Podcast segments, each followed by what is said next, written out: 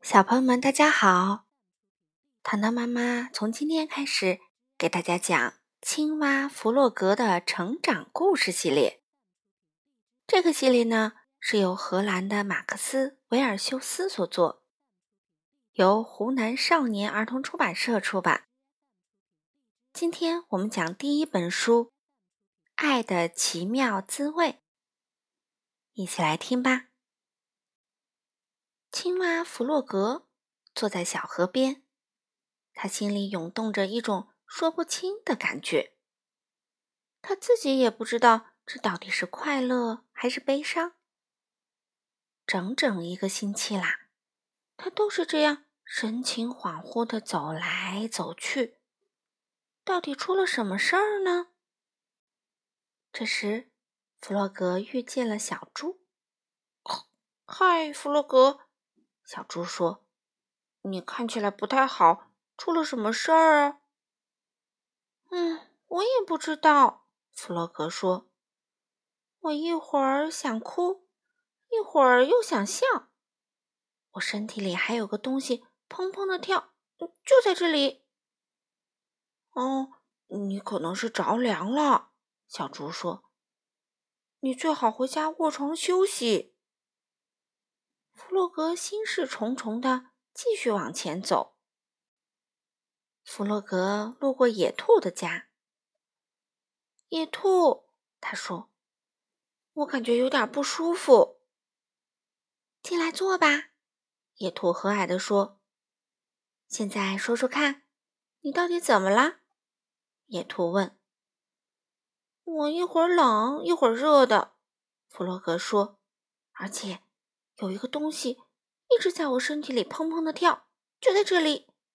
他把手放在胸口上说：“野兔像一个真正的医生似的，认真思考着。嗯，我知道啦。”他说：“那是你的心脏，我的心脏也是砰砰的跳，但是它有时跳的比较快。”弗洛格说：“很有节奏嘞，是这样，一。”一二，野兔从书架上抽出一本书看。哈，野兔说：“注意听着，心跳加速，忽冷忽热。呃，这代表你恋爱啦。”恋爱？弗洛格惊讶地说：“哦，我恋爱啦！”他兴奋地向上一跳，跳出了野兔的家。跳到半空中去了。弗洛格突然从天而降，把小猪吓了一跳。“你看起来好多了。”小猪说。“没错，我觉得很好。”弗洛格回答。“我恋爱啦！”“哦，这真是个好消息。你爱上谁了呢？”小猪问。这倒是弗洛格没有想到的问题。“嗯，我知道啦。”他想了想，回答说：“我爱上了美丽、善良又可爱的白色小鸭。”不可能，小猪说：“青蛙不能跟鸭子谈恋爱，因为你是绿色的，而它是白色的。”弗洛格没理会小猪的话，他才不会为这件事而烦恼呢。弗洛格不会写字，但是他会画美丽的图画。回到家后。他用红色、蓝色和他最喜欢的绿色画了一幅可爱的图画。傍晚，当夜幕降临时，弗洛格带着自己画的图画来到小鸭家，将图画塞到门缝底下。因为太兴奋了，他的心跳得很快。小鸭发现这张图画的时候非常惊讶：“啊，是谁送这么美丽的图画给我呢？”他开心的叫着，并且把画挂在了墙上。第二天，弗洛格采了一束美丽的花，想要送给小鸭。但是，当他走到门口时，却突然不好意思面对它了。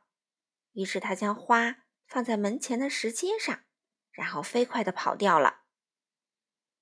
日子一天一天的过去了，弗洛格就是鼓不起勇气去找小鸭说话。收到这么多漂亮的礼物，小鸭非常高兴。但是，礼物是谁送的呢？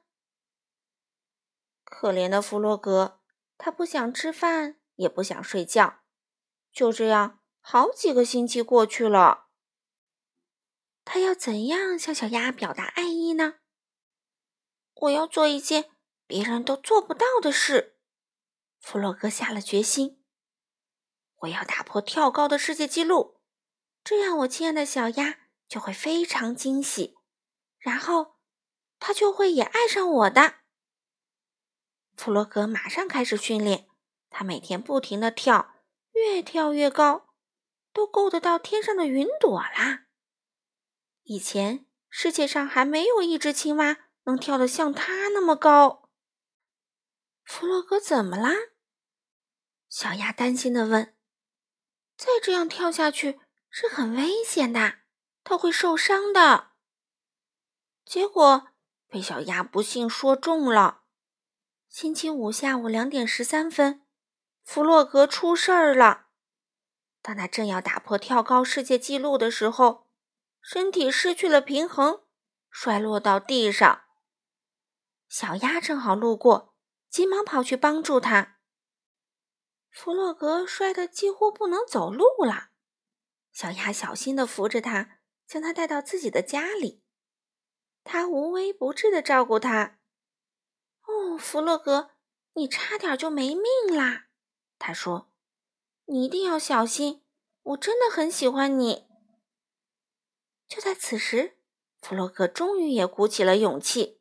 “嗯，亲爱的小鸭，我也非常喜欢你。”他结结巴巴地说，他的心跳得比往常更快啦，脸也涨成了深绿色。从此以后，他们互相深爱着对方，一只青蛙和一只鸭子，绿色配白色。爱是不受肤色限制的。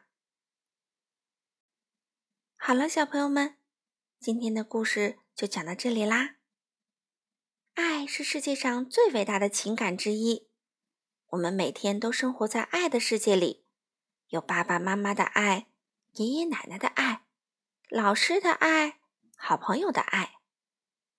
在接受这些爱的同时，我们更要学会给予爱。